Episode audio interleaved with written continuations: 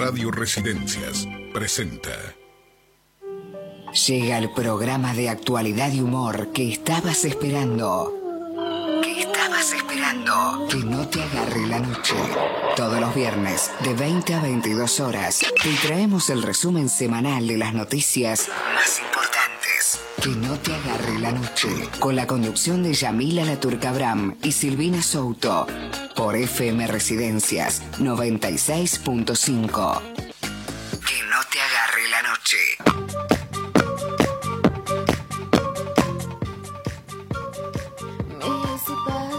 Sí, buenas noches. Arrancamos programa número 10 en el aire. No lo podemos creer. En otra noche, otro viernes de que no te agarre la noche. Estoy acá con Paula Montero en los controles, con mi compañera Silvina Souto.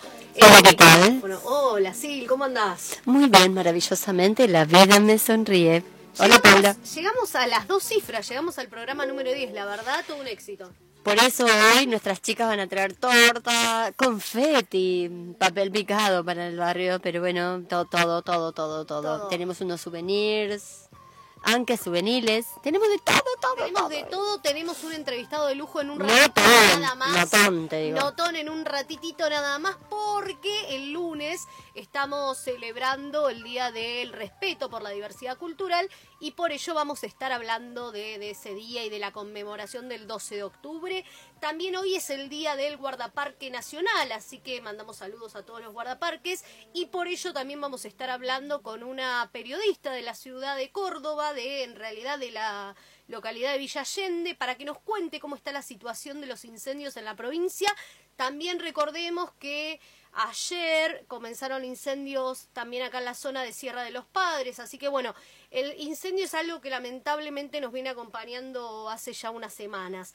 Así que también vamos a estar hablando sobre parto humanizado con una médica de la ciudad de Mar del Plata, así que hoy tenemos un día que esperemos que entre Programón. todo. Programón, programón. Mejor porque si, si algunas cosas no entran como nuestras chicas amigas de toda la vida que vienen y se cuelan, este, no las dejamos entrar y seguimos con lo nuestro. Ya Así fue, que, muy bien. Veremos cómo hacemos. Pero tenemos consigna para participar en el día de hoy.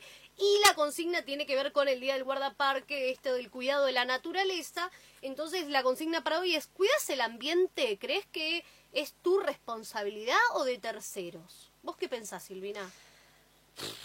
¿De verdad, de verdad quiere que le diga. Y eh, de todos, todos, todas y todos somos responsables. El Estado con sus políticas tiene que más o menos eh, bajarnos línea, digo, de alguna manera, eh, enseñarnos, si no sabemos, porque no todos sabemos que, por ejemplo, hubo una evolución en entender que eh, no era medio ambiente, era ambiente. No somos nosotros los eh, dueños que podemos servirnos de todas las cosas, sino que fuimos aprendiendo a respetar eh, el lugar donde vivimos, el universo, el aire, los seres, la naturaleza, todo. Eh, creo que hay una corriente hasta de gente que no come y no compra más de lo que puede consumir para que, por ejemplo, no se les pudre una naranja en la casa porque saben lo que eh, todo el esfuerzo humano, no solo económico, que lleva, por ejemplo, un producto que se va a consumir.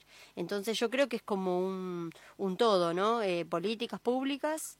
El Estado tiene que estar muy presente, por supuesto que en, en, en la educación y en la sanción. Creo que la sanción es fundamental. Esto de que te sancionen y, y te pongan como un límite, como decimos, nos ponen en caja porque decir, bueno, yo no puedo, refiriéndonos, por ejemplo, a los últimos acontecimientos, incendiar para después hacer, un, no sé, un emprendimiento inmobiliario o una ampliación de, de cultivo, cuando eso es este, derrapar.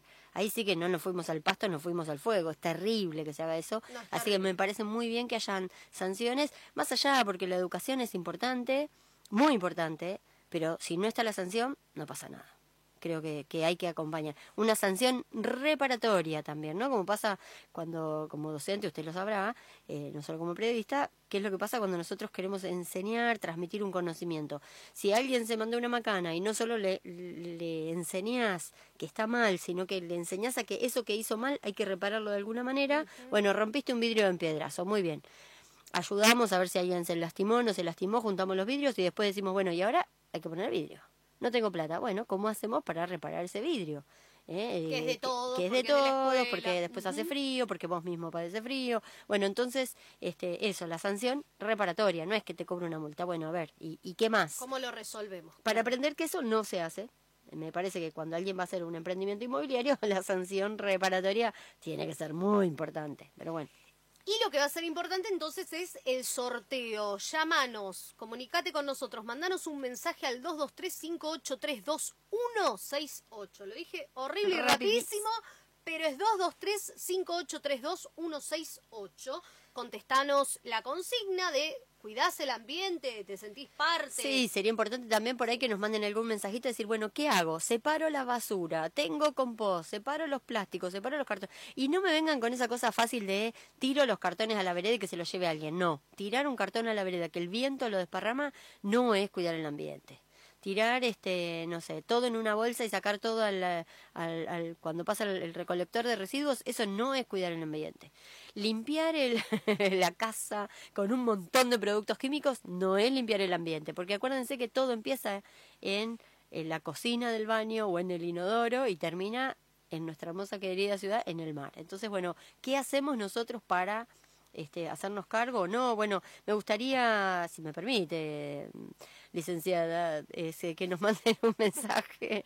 Eh, ¿qué, ¿Qué hacen? ¿Qué prácticas? Si tienen alguna práctica o tal vez, bueno, podemos ir eh, O pueden empezar a adquirirla a partir de hoy. Claro, acá tenemos algunos consejitos que le podemos dar también. Bien, ¿por qué van a estar participando nuestros oyentes? Hoy van a participar, como siempre, por una hermosa planta de Reverdece Vida Mía, que los pueden seguir en Facebook, Reverdece Vida Mía, se ponen en contacto con Luis, tienen unas plantas y en esta época maravillosas. O por Instagram también. O por Instagram. Arroba reverdece vida mía. Exactamente, y también vamos a estar participando por un libro que usted le tiene ganas, pero Sí, no, es para sortear. Oh. Un hermoso libro de Susi Shock de Chirimbote que nos dona la gente de Mar de Fondo para este súper sorteo. Así que tenemos un programón hasta las 10 de la noche. Quédate con nosotros. Después de la tanda viene un entrevistado de lujo. En Instagram, que no te agarre. En Facebook, que no te agarre la noche. En Twitter, que no te agarre.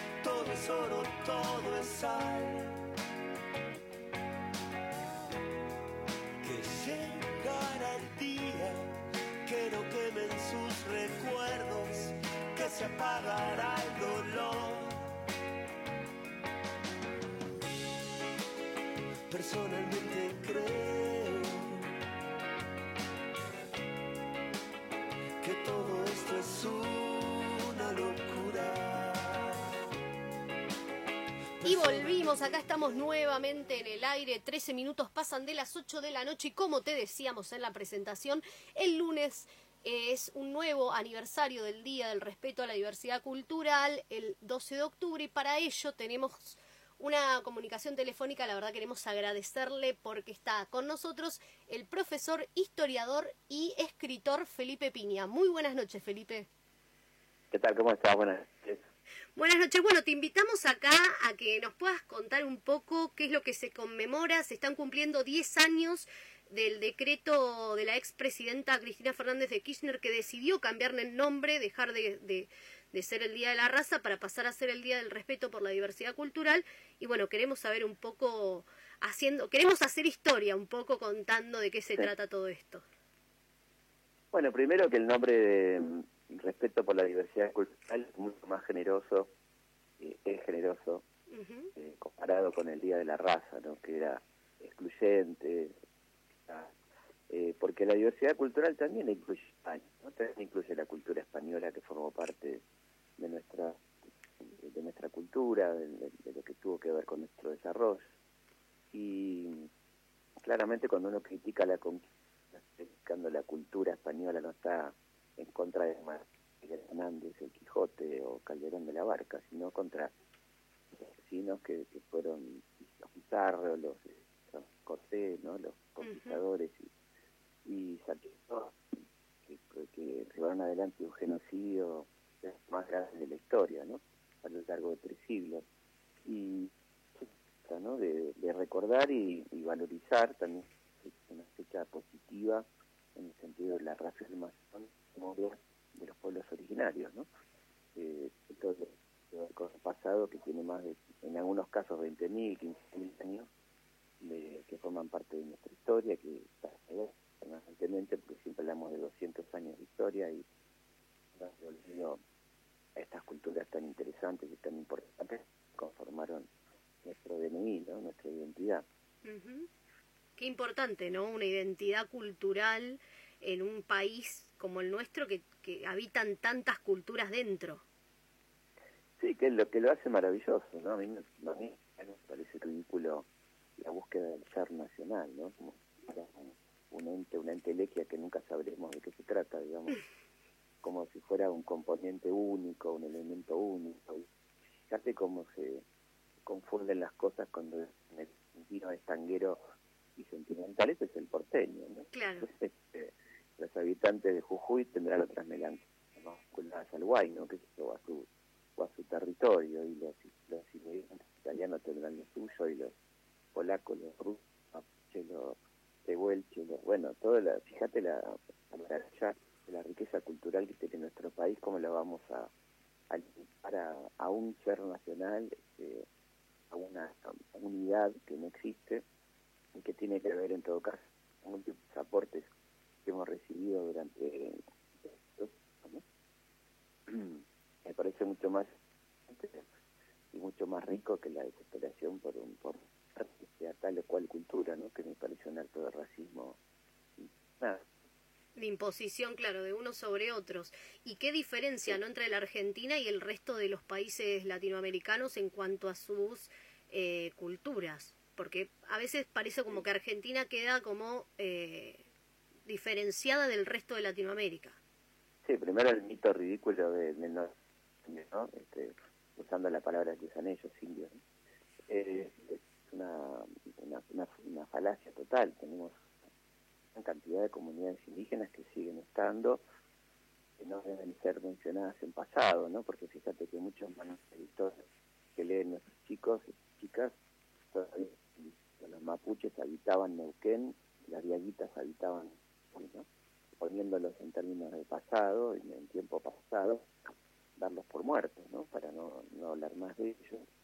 Y siempre con una referencia peyorativa, ¿no? Es decir, eh, la poesía tienen arte, tienen artesanía, no tienen religión, creencias, este, y así podríamos continuar, ¿no? Y bueno, eh, por suerte estamos reviendo esto, se está tratando de en las escuelas, ya el 12 de octubre nadie habla que es una frase de una soberbia y de una ridiculez. Yo, Cuando hablo de este tema en mi clase, ¿no? Eh, digamos, fíjate impresionante este ejemplo, ¿no?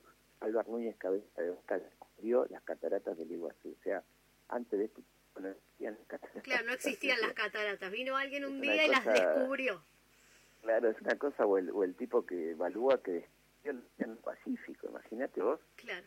este, la, el nivel de soberbia de esta gente y de los escribas que durante 500 años siguieron repitiendo la misma intensidad, eh, digamos, este, las cosas existen, los europeos este, las ven, ¿no? Este, mientras tanto la mirada del indígena, la mirada del originario no tiene nada, no tiene sentido, ¿no? Porque miles de guaraníes que habrán visto antes que cabeza de del Iguazú. Entonces, la palabra descubrimiento es una palabra ridícula la tenemos que borrar de nuestro vocabulario con, en lo que se refiere a, la, a América, a tal o cual accidente geográfico, a tal a la naturaleza que no puede seguir usándose términos ridículos, ¿no? sin ningún sustento científico. ¿no?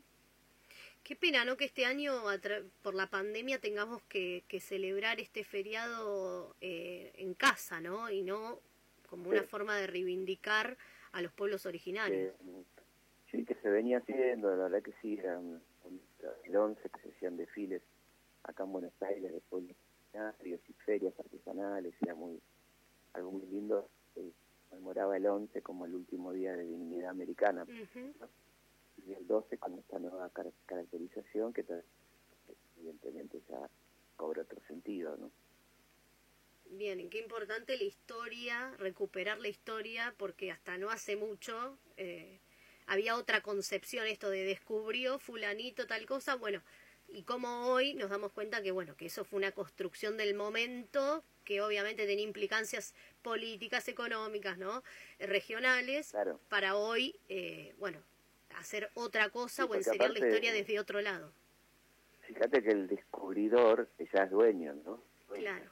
y, y se niega todo tipo de derecho a la propiedad. Evidentemente no hay nada inocente ¿no? en, en, esta, en este camino como, como bien lo trabajó tanto Michel Foucault, cuando que el nombre nomina y determina, ¿no? que como nombra algo es una, una determinación, entonces el- la idea del descubrimiento es, eh, eh, es claramente un, sentido de propiedad, ¿no? que a partir de el que lo descubrió tiene el derecho que no tienen los lugar, ¿no? Empieza a, a pasar a otras manos eh, con ese criterio de usurpación justificada, entre comillas, que tenía la conquista, ¿no?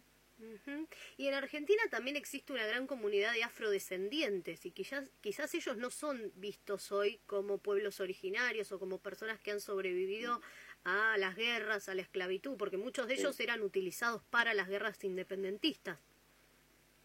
Sí, claro, es parte del plazo de la mano de obra exterminada, ¿no? Porque fíjate que los negros, los africanos, los negros con cariño, porque también ellos saben a veces con ese concepto, ¿no? Sí. eh, o en la negritud, quiero decir, ¿no? Eh, fueron traídos eh, una vez que terminó prácticamente la población local con la barbarie de los conquistadores portugueses y españoles, ¿no?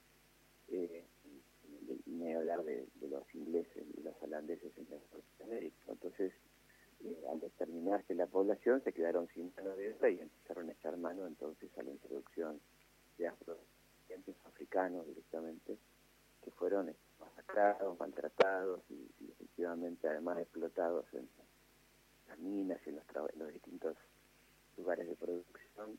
También este, luego fueron utilizados en las guerras civiles, este, en la guerra de independencia, algunos reconocidos, otros no reconocidos, ¿no?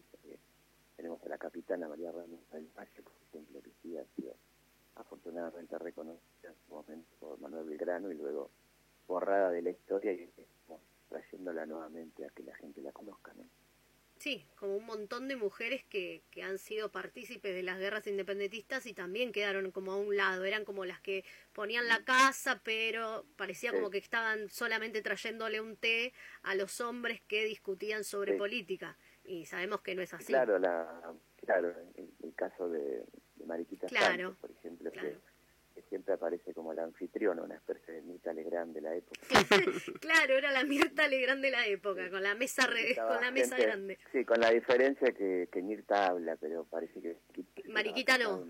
Claro. no, no emitía ninguna opinión, lo cual es absurdo, es el, el recorrido de, de, la vida de Mariquita, fue una, una mujer tremendamente activa, inteligente, participativa, así que es impresionante la historia no ha recogido la- las opiniones de- durante la revolución de Mariquita. Después sí, porque ella escribe sus memorias, ¿no? Pero Claro. en un momento es como que es una señora rica que solamente recibe y le da pastelitos a sus visitantes, ¿no? Ujú. eh, dejando a la mujer en ese lugar de, de la atención del varón, que por supuesto es el, el dueño y único protagonista de la historia, según esa manera. Sí, y también ahora, eh, en próximos días, el 17 de octubre, bueno, se cumple un nuevo aniversario del Día de la Lealtad Peronista y bueno, también cómo Evita fue partícipe, ¿no?, de ese, de ese proceso histórico. Sí, no tanto del 17, pero por supuesto el proceso histórico que terminó con, eh, con la conformación del movimiento de masas más importante de Argentina y uno de los más importantes de América ¿no? Eh, sí, claro, una, una mujer que hizo la diferencia por donde lo mires, realmente por donde mires este, la historia política fue diferente, fue única y con una y una, y una sensibilidad, un nivel de empatía que realmente maravilla, ¿no? Y Sí. admira profundamente.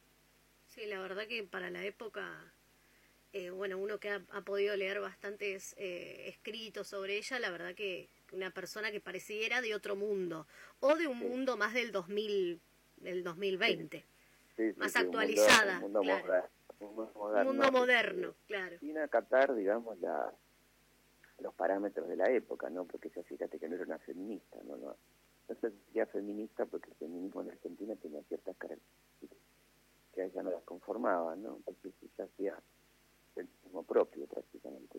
por ahí venían más desde el anarquismo del socialismo. Sí, de la izquierda, Mm. de la izquierda que, que, que le por ahí entender algunas cosas de, de lo que tenía que ver con nuestro país y con, con ciertas características, ¿no? Este, sin desmerecer para nada lo, lo que hicieron las mujeres anarquistas y socialistas, ¿no? Pero, eso no la entendían Evita, incluso cuando Evita Claro. consigue el voto, no, eh, algunas socialistas este, repudiaron eso, ¿no? porque lo había conseguido Evita, así que un nivel también de obcecación. ¿no? Y yo me imagino la historia argentina en unos años, eh, quizás con una eh, inmigración de chinos. ¿Puede ser que sumemos a nuestra cultura sé. quizás No, una no, gran no, población de chinos? No me, anima tanto, la No verdad. te animas a- hacer dedico- futurología. Por eso me dedico al, Claro. al pasado. Pero, no sé, ni puede ser, no, no, no lo sé. La verdad que no sé.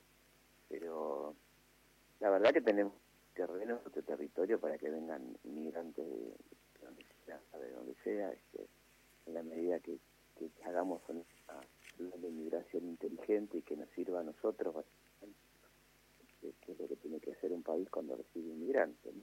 Claro. eh, más allá de si está recibiendo refugiados, que haya otra cosa, ¿no? Que si recibís inmigrantes, lo tenés que recibir primero pensando en esa gente que va a llegar, ¿no? No es un criterio, sino que así funcionan las inmigraciones en los países. ¿no? Sí, y tratar de descentralizar la tensión que siempre provoca la ciudad de Buenos Aires o eh, Claro, imagínate que todo el conurbano. millones y millones de hectáreas vacías que perfectamente cerradas a la producción, a, a la agricultura, bueno, a tantas cosas que, que en este momento no se está dando, ¿no?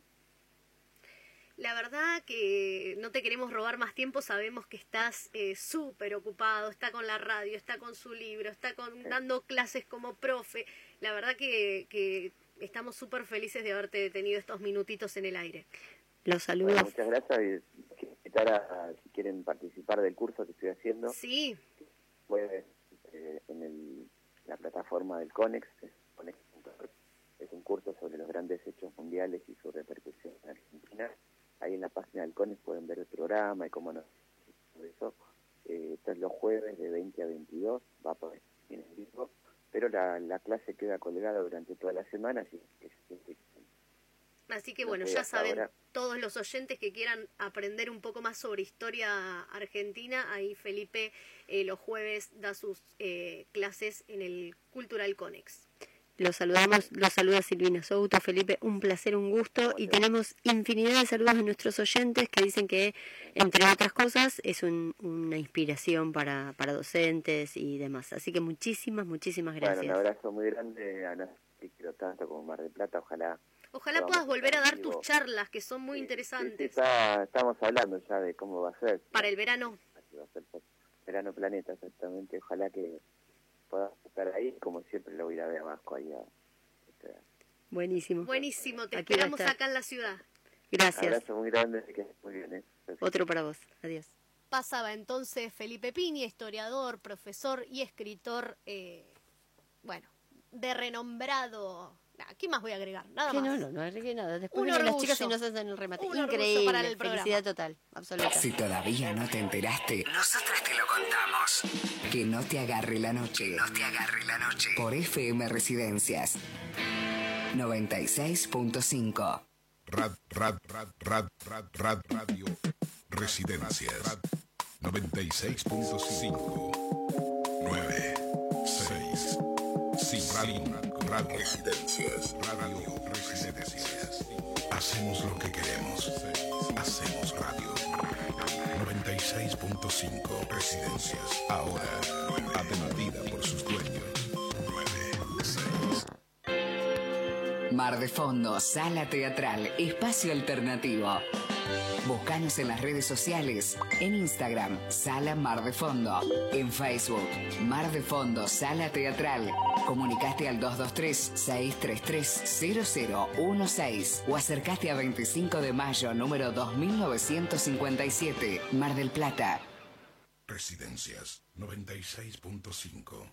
Argentina se ve el día de hoy. Las tormentas Para entender lo que pasa, primero hay que estar informados. Que no te agarre la noche hasta las 22.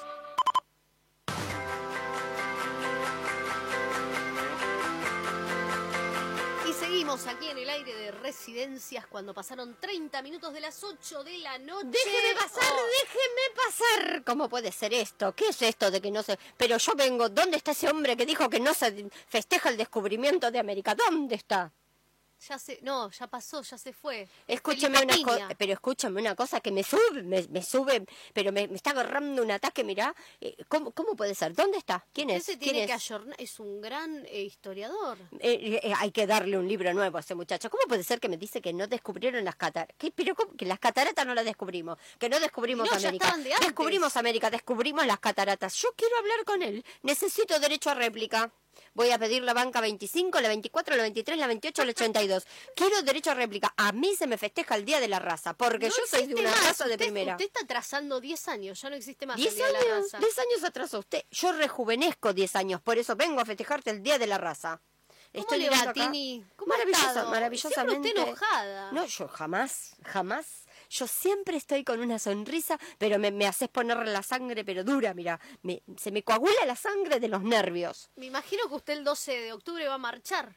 Yo, por El banderazo supuesto, por supuesto que voy a marchar, me voy a sacar el barbijo, voy a quemar los barbijos en la plaza y voy a poner un cartel que diga Feliz Día de la Raza para todas No, nosotras. no existe más eso. Eso lo dice usted y esta gente que trae No, acá no, hay un programa. decreto, hay un decreto firmado en el 2010. Yo no sé, mire, mire, le agarro el teléfono, perdóneme señorita, con distancia social, no sé para qué, pero acá dice, aguante Felipe, una gran inspiración para docentes y estudiantes. Pero por favor, ¿quién es Sol? ¿Quién es Sol que le manda estos mensajes? Y Marita. oyentes. Pero Marita dice, ay, totalmente de acuerdo. Ay, una, una entrevista al historiador, pero ¿qué historiador, señora? Por favor, que vuelva a estudiar. ¿Qué es esto de no descubrieron No, nada, la montón, diversidad? Felipe, escribe libros. Pero todo. ¿qué- qué- yo se los voy a corregir. ¿Quién, se, ¿Quién le corrige los libros a este hombre? Yo le corrijo los libros. Ustedes se están enseñando mal y yo lo que le digo es que esto, en cualquier momento, voy a hacer la denuncia pertinente y se clausura. ¿Cómo va a decir que Mariquita Sánchez de Thompson era la mierda de la época? Y sí, sí, tiene razón. No, no. Era lo que, no, en realidad era lo que, lo que querían dejar ver eh, los libros, la Yo- historia. yo- yo- pero en realidad Mariquita generaba opinión y Mariquita sobre se habrá política. planchado el pelo, se No, habrá hecho no una había toca con- planchita en esa época. ¿Cómo que no? ¿Usted sabe con qué se planchaba en esa época? No. Con la plancha de carbón, mi amor. Se ponían unas tenazas arriba de las brasas. ¿sí? Ay, pero te quemabas el No, pelo. no, no, no, no, no. Eso es una técnica. Nosotros en casa tenemos todavía las tijeras que usaba abuelita, ¿sí? Abuelita usaba unas tijeras maravillosas y venía la muchacha, que teníamos criada nosotras, venía la criada, por supuesto, la criada no deambulaba en la casa entre nosotras, la criada tenía un pasillito atrás, de piso a piso, un- tenía otras escaleras, no, un tenía secucho, tenía el lugar adecuado al, al personal de, de, de- de acompañamiento en la casa.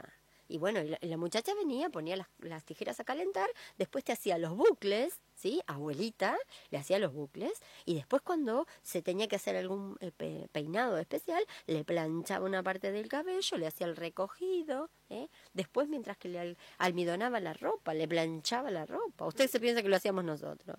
Por favor. No, me imagino que usted no. Por favor, venía- Obviamente. Usted, me- usted me lo dice en un tono tan despectivo. Y sí, que yo me- no me haga poner como recién cuando entré que escuché todas esas barbaridades y digo, ¿qué, qué clase de gente? ¿Qué, qué- qué- qué- qué clase de gente? Los oyentes que están del otro lado, ¿qué es lo que están diciendo con respecto No, a los las oyentes, consignas? yo creo que, que esto está pagado por ustedes. es- Esto se mandan ustedes y automandan mensajes. No, no, para nada. Eh, re- eh, recordemos, la consigna para jugar hoy es cuidarse el ambiente. No se dice ambiente, ustedes el ambiente, el ambiente, el ambiente. Hay que prender todo fuego, porque acá una, No. mire, de, de Tandil, de Tandil, una, una señora, supongo, no sé.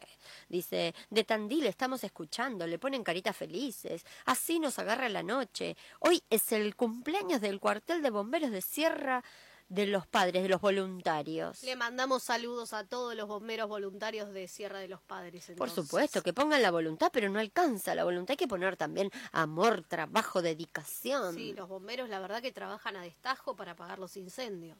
Y bueno, para algo son bomberos, mi amor. ¿Qué quieres que hagan los bomberos si no te apagan los incendios? Chiquita, muy bien el mensaje, ¿eh? Muy lindo el mensaje, muchas gracias. Quiere responder la consigna. Le mandamos un besito desde acá, los bomberos voluntarios de Sierra, que seguramente nos están escuchando como tanta gente, y vamos a reorganizar el programa y el lunes los convocamos para festejar el Día de la Raza. No, no. Ahora me voy, la- a, me voy a despedir porque me voy a ir a tomar un cafecito acá a Sí, la sí, vuelta. No, pero está todo cerrado. No está cerrado. Ay, pero usted no sabe. Yo después le paso un dato. Es más, podría tirar algún mensajito al, al aire porque nosotros nos juntamos. Nos juntamos en una parrillita de una amiga. No, yo no me junto mejor. Por supuesto que nos juntamos. Nos juntamos en la parrillita de una amiga a comer unos asaditos, entraña, eh, al- algunas piezas, por supuesto, que son como para gente como estamos, uno. así Para gente como estamos. uno. Así estamos disfrutando la vida. ¿Qué es eso de la cuarentena, etcétera? Vamos a festejar. Estamos prefestejando el Día de la Raza. Tenemos todo el fin de semana para juntarnos y festejar eh, maravillosamente. Bueno, eh, como siempre, Tini molestando aquí dentro del programa. Usted es un poquito agresiva, mi amor. No, para Yo no estoy decir festejando la democracia y la, la república. Le dije molestando para no decir La otra República. cosa. Eh, Me voy a venir la próxima vez envuelta en la bandera para que entienda de qué Ah, estamos pensé en la hablando. bandina.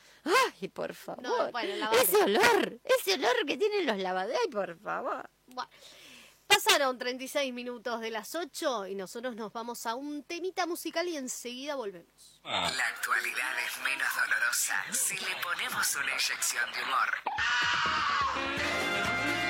Viernes, de 20 a 22 horas, que no te agarre la noche, por FM Residencias.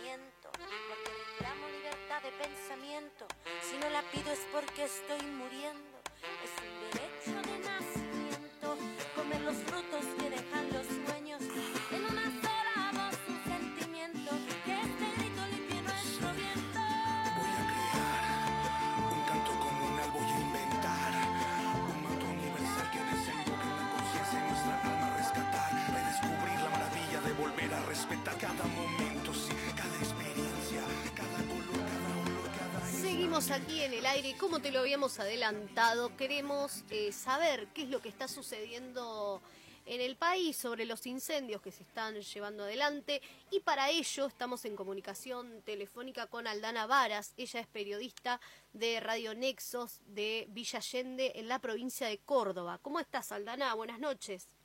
Hola, buenas noches, ¿cómo va? ¿Cómo va? ¿Cómo está todo por allá? ¿Cómo está Córdoba? Bueno, el- la verdad la situación es muy crítica, no solo por eh, los incendios, que bueno, esta semana eh, por suerte han cedido, eh, sino también, bueno, por lo que se está viviendo en materia de pandemia y cuarentena y coronavirus, bueno, la situación es sumamente crítica. Yo creo que eh, han sido los dos meses más duros para los cordobeses, lo que fue agosto y septiembre. Ajá. Y ahí ustedes en Villa Allende, eh, para ubicar a las personas, ¿dónde queda eh, de la capital a cuánto están? Bueno, de, nosotros Villa Allende es zona norte, digamos, de, la provincia. Eh, más o menos para que se orienten en colectivo serían unos 40 minutos, una hora, eh, más o menos hacia el centro de, de Córdoba. Y eh, esta zona norte está cerca de lo que es zona de Sierras Chicas, Sí. ¿no? Lo que es zona de Villa Allende, Mendiola, La Calera, Unquillo. Todas zonas que fueron arrasadas eh, con el fuego en inicio del mes de agosto. Ajá. Ya ustedes es decir que arrancaron a principio de agosto con, con los incendios. ¿Y se sabe cómo se iniciaron? Eh, ¿Por qué se, por qué arrancó todo o de dónde arrancó todo? Bueno, lamentablemente no hay mucha eh, claridad sobre cómo se originaron los focos de incendio. Eh, sí, la justicia ha dicho que, que está investigando, las fiscalías están investigando los casos, pero bueno, eh, no se sabe mucho más allá. Obviamente, bueno, hay un patrón general que, que, es el, fue- que el fuego es usado como una herramienta para el desmonte, es como la previa al, al cambio del uso de suelo, tanto para implantar agricultura como algún emprendimiento inmobiliario Mm. y todos sabemos que el 90% de los incendios son ocasionales. Entonces, bueno, como en el avance de esta investigación va a ser un largo proceso, pero bueno, lo que dicen desde provincia y desde la fiscalía es que están investigando eh, las causas que lo originaron. Eh, en esta semana lo único que se habló y lo único que se pedía es que cedan los incendios y que dejen de incendiarse las hectáreas de las tierras cordobesas.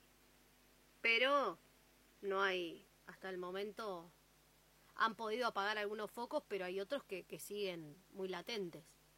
Sí, eh, los más grandes han cedido esta semana, pero sí quedan algunos pocos. Bueno, pero lo, la buena noticia es que los más grandes han sido combatidos.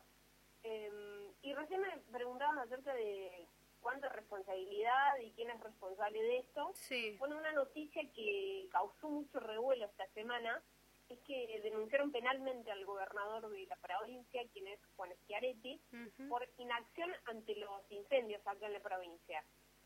Bueno, esta denuncia fue promulgada por la Fundación de la Defensa del Ambiente, que es FUNAM, eh, presentó en Tribunales 2 una denuncia contra el gobernador de Córdoba por una demora del Ejecutivo en pedir apoyo a otras jurisdicciones para sofocar el fuego. Esto está enmarcado de que, bueno, en esta última semana de los fines, a fines de septiembre y primeros días de octubre, la situación era muy crítica y solo se contaba con los cuarteles de bomberos de la provincia. No daban abasto porque... No, me imagino. Claro, porque en agosto, desde agosto vienen sofocando fuegos en distintas partes de la provincia. Entonces, eh, la denuncia va relacionada a por qué Juan Schiaretti eh, activó una alarma amarilla, que esto significa pedir ayuda a otras provincias, a otros distritos, para que vengan a combatir el fuego en la provincia, pero lo hizo recién eh, la semana pasada. Claro, podría haber actuado antes, ¿no? Tendría que haber actuado antes. Eh, y la denuncia no es solo por la tardanza a la hora de pedir ayuda, sino que se investiga qué tipo de responsabilidad tiene el gobierno por sobre dos muertes que se dieron en los incendios. Es decir, bueno, eh, lo que sabemos que muchas personas residentes de ahí ayudaban a los bomberos y Sí, ayudan a los eso lo vimos en imágenes. Sí. Bueno, dos personas que estaban ayudando a los bomberos a combatir los incendios fallecieron lamentablemente. Entonces, bueno, se está investigando eso, de qué, qué responsabilidad tiene el Ejecutivo por sobre estos dos fallecimientos, ¿no? La denuncia también está ligada, eh, obviamente, a eso. Pero bueno, la noticia es, eh, es muy fuerte. Es muy digamos, triste, ¿no? Las consecuencias eh, a futuro, ¿no? A futuro próximo. Las cenizas, yo veo fotos de cenizas y la verdad que parece que, que haya, no sé, que haya caído una bomba ahí y que, no sé, que de un día para el otro nos despertamos y, y que está todo, todo gris. Sí, eh, las imágenes son eh, horribles. Bueno, no- nosotros eh, solíamos ir a dar una vuelta siempre a las sierras, bueno, es común, digamos. Sí. Eh, y bueno, y ahora encontrarse con ese escenario es realmente muy triste, es muy triste. Está todo negro, son montañas completas eh, que se han quemado, bueno, ni hablar de la flora y la fauna y la pérdida. Los animales, ¿no? Porque justo estaban en esta etapa de reproducción o nacimiento de sus crías y, y, y bueno, las pérdidas son totales. Sí, eh, es tremendo. Y eh, en esta búsqueda de a ver cuánto se quemó aproximadamente, bueno, desde mm, del Instituto Nacional de Tecnología Agropecuaria han elaborado una cifra eh, Desde el INTA. alrededor de los 191 mil hectáreas que se han quemado en toda la provincia. Ese es un récord de los 20 últimos años y en lo que va del año esto sería la superficie de tres ciudades de Córdoba. Es un montón, Es un montón. Mm.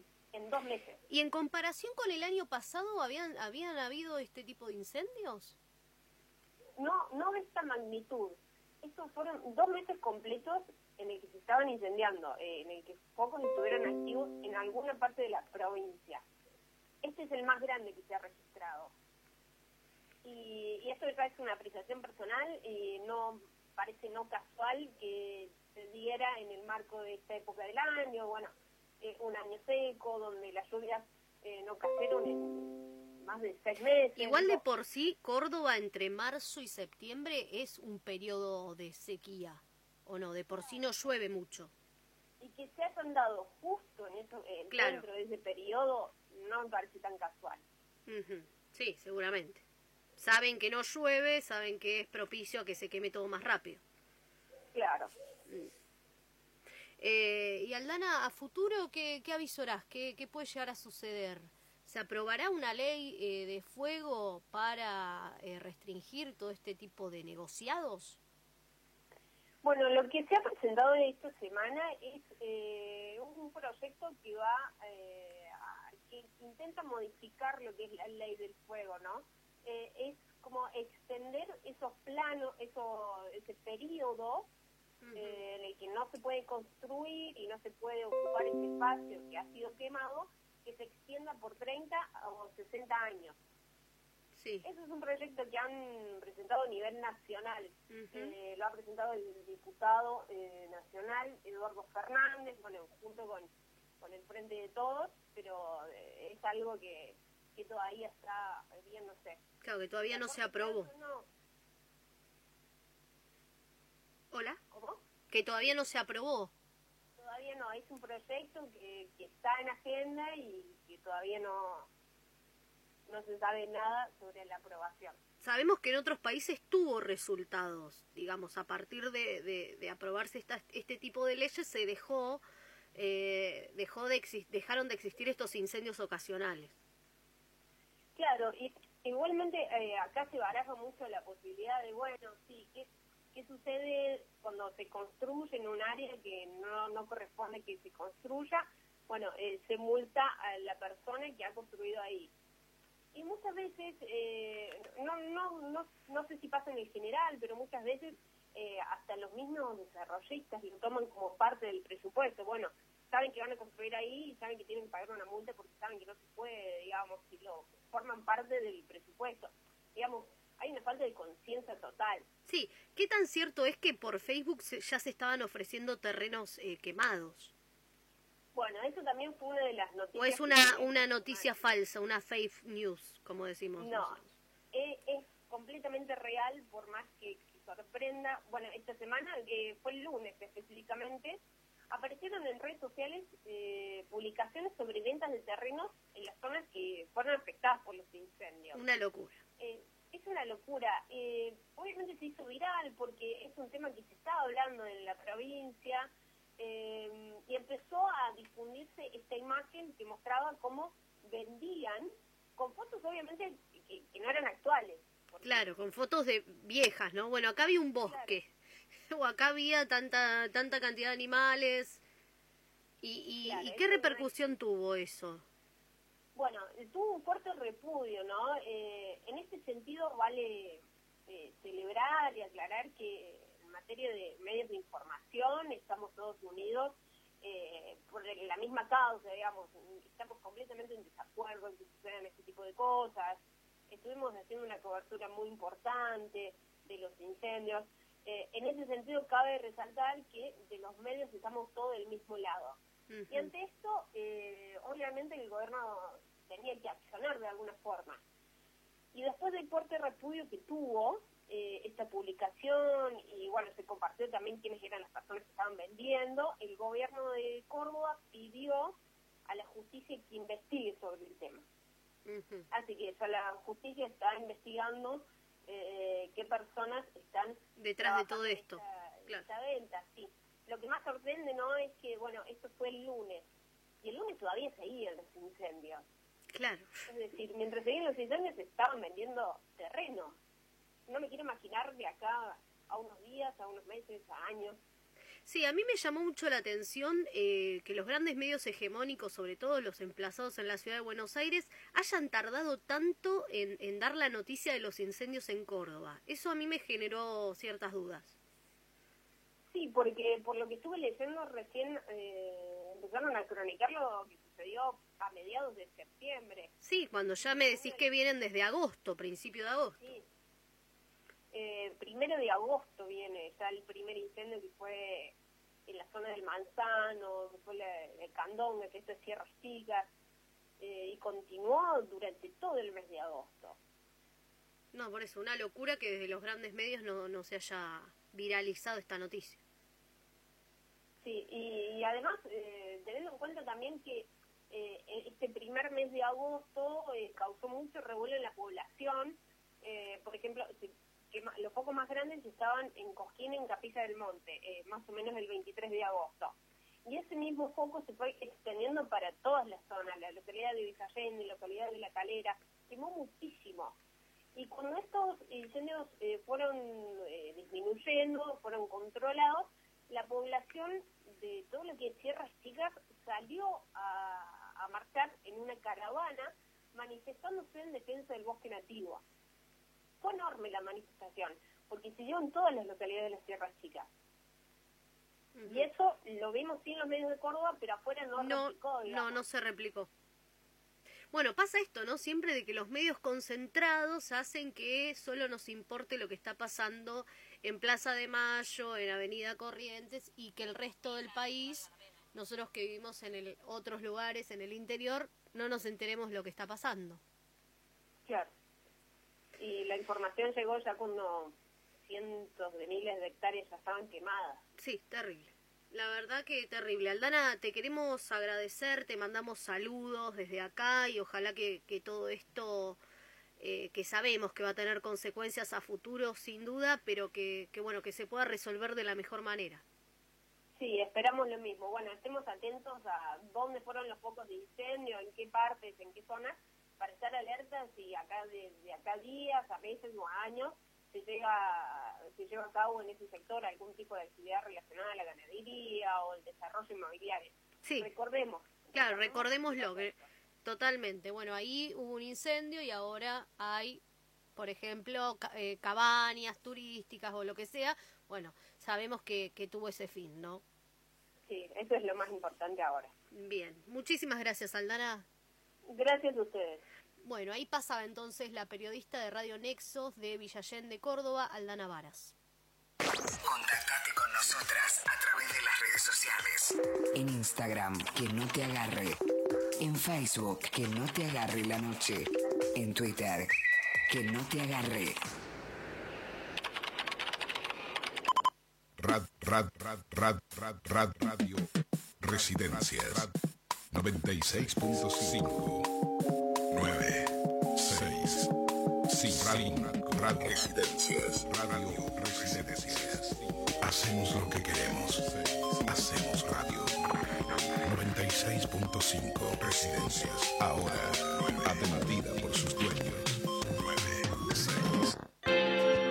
Mar de Fondo, Sala Teatral, Espacio Alternativo. Búscanos en las redes sociales, en Instagram, Sala Mar de Fondo, en Facebook, Mar de Fondo, Sala Teatral. Comunicaste al 223-633-0016 o acercaste a 25 de mayo, número 2957, Mar del Plata. Residencias 96.5.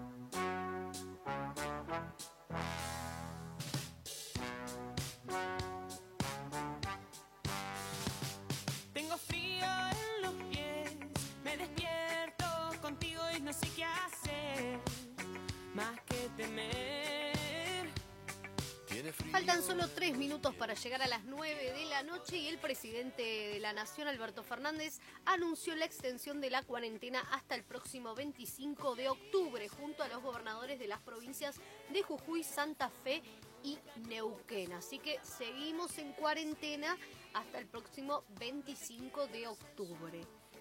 Silvina, tenemos novedades, mensajes. Muchos mensajes, parece que prendió esta consigna, a la gente le interesa, creo que estamos todos también muy movilizados por lo que escuchábamos recién muy atentamente con el tema del fuego.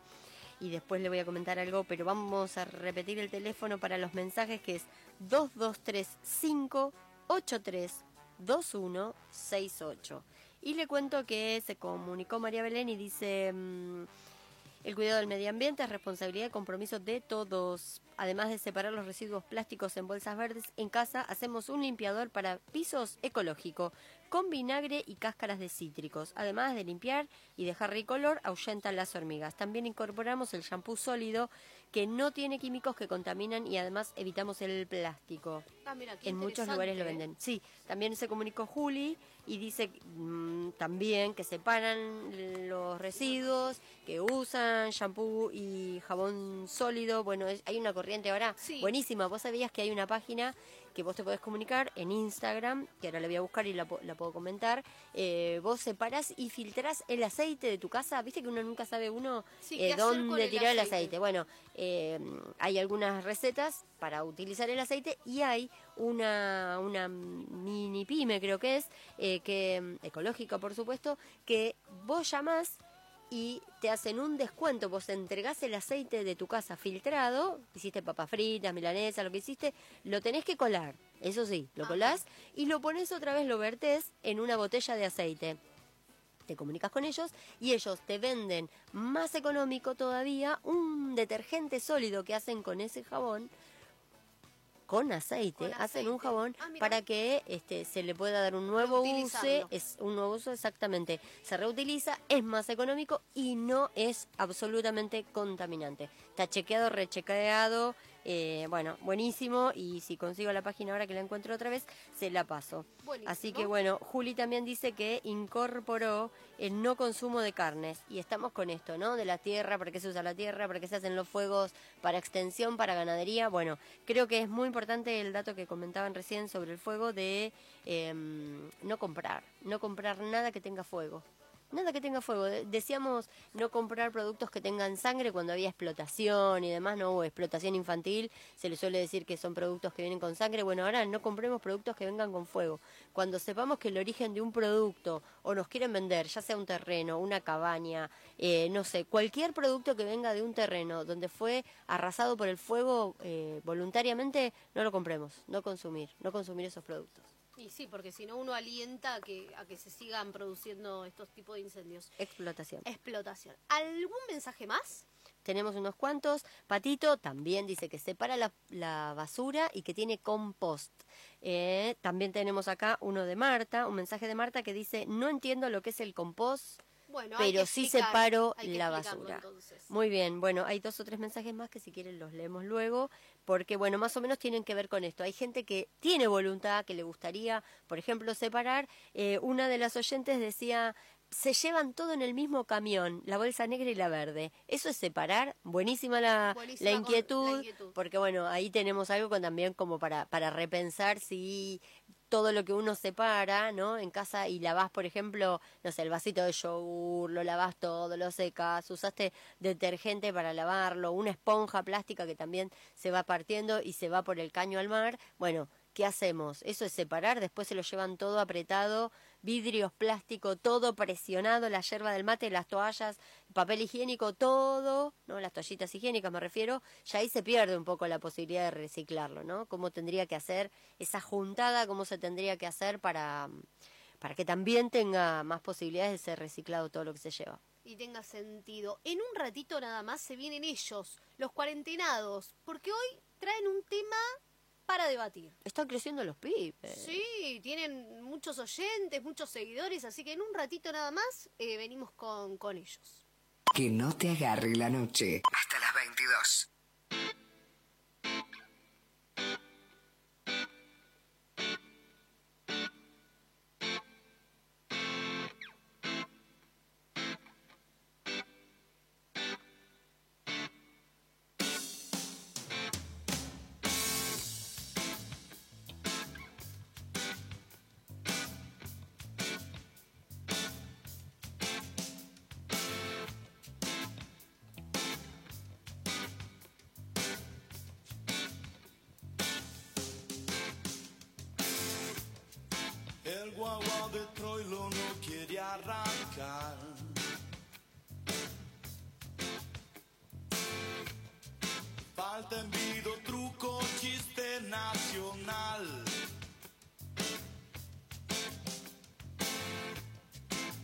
Estamos en Benaguita, el mayoral.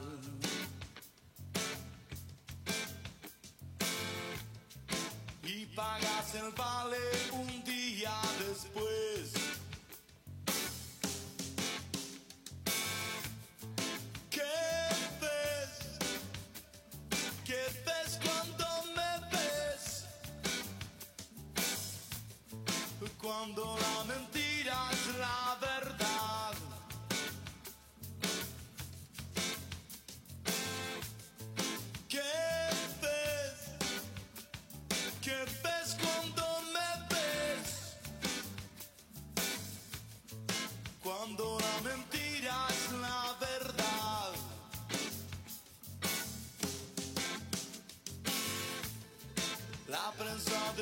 De Dios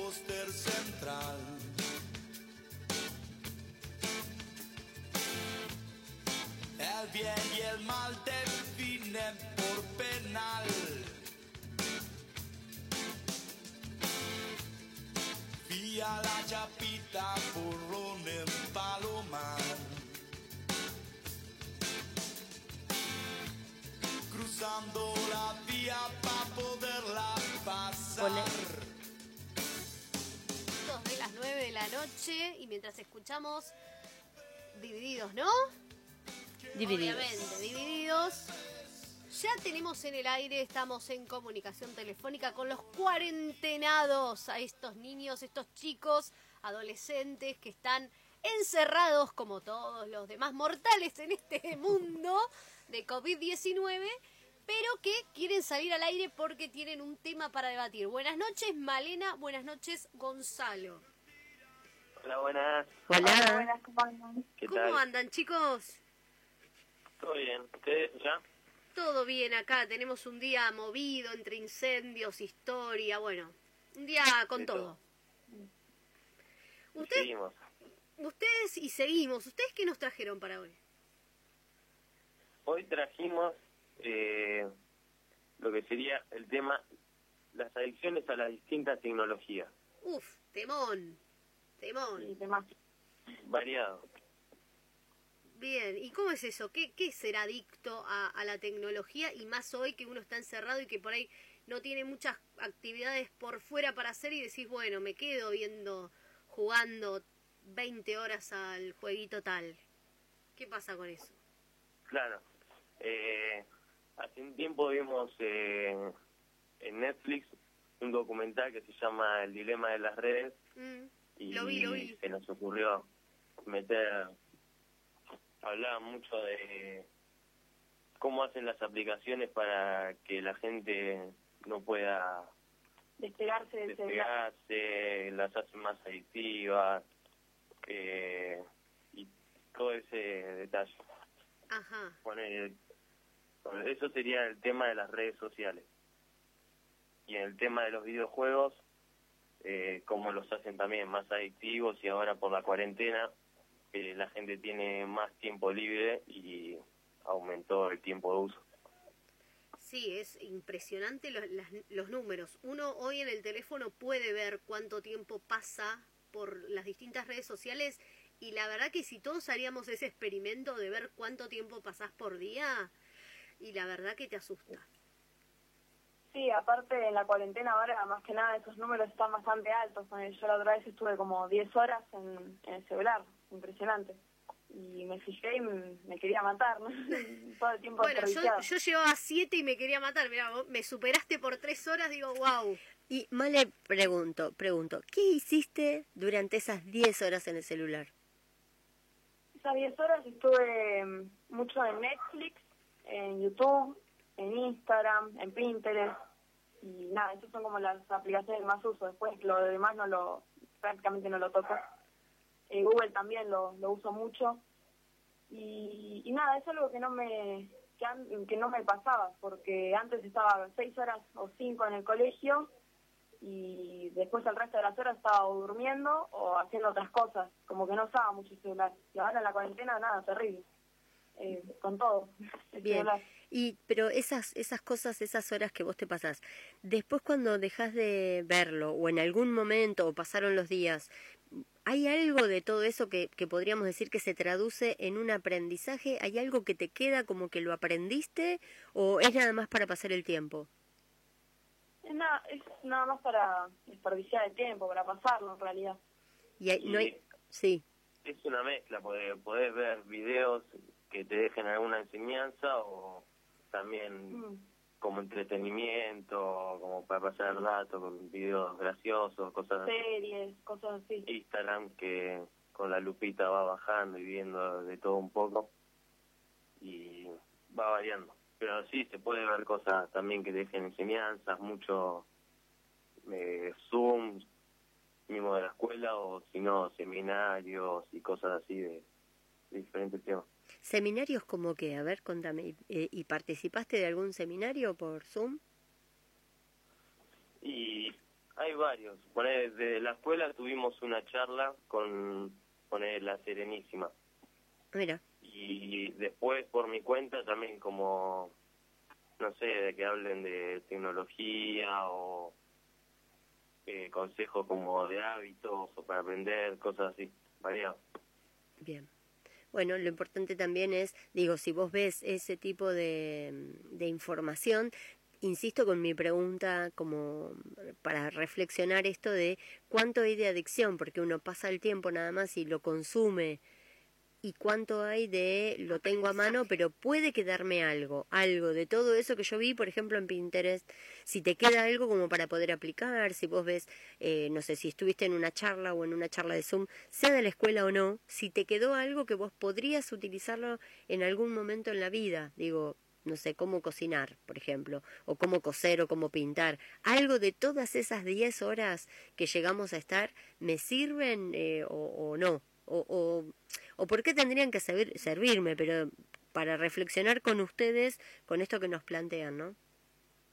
Sí, yo también estuve em, viendo por YouTube más que nada, pues yo miro por ahí, no como YouTube es más gratis, como que no pago cursos, pero podría. Em, nada, en YouTube también miro técnicas de dibujo, básicamente todo lo aprendí ahí, en Pinterest también, como inspiraciones, algunas imágenes de referencia, y eso más que nada. Después las series, como que me gusta mucho lo que vendría a ser el cine, las series, las tramas.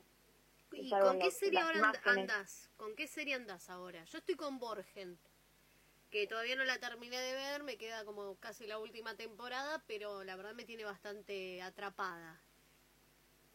Y yo vi, vi ponerle muchas películas japonesas, también estuve, bueno, series, estuve em, con una que se llama Everything Soup, que bueno, es eh, estadounidense y es de como adolescentes. em, me gusta mucho más que nada las imágenes, eh, que la trama, pero bueno. eh, y los personajes, nada, que también es como que hacen una película casera y eso como me atrapa mucho, me da gracia aparte cómo lo hacen. Así que sí, se Claro, porque hay que contar una historia para atraer a un adolescente, ¿no? Como esto de los colores, de la imagen, es muy importante. La música, Y- ¿no? También a veces cuando se trata de, de, sí, de conflictos en relaciones o en sexualidad y esas cosas, como sí te sigue atrapando todavía.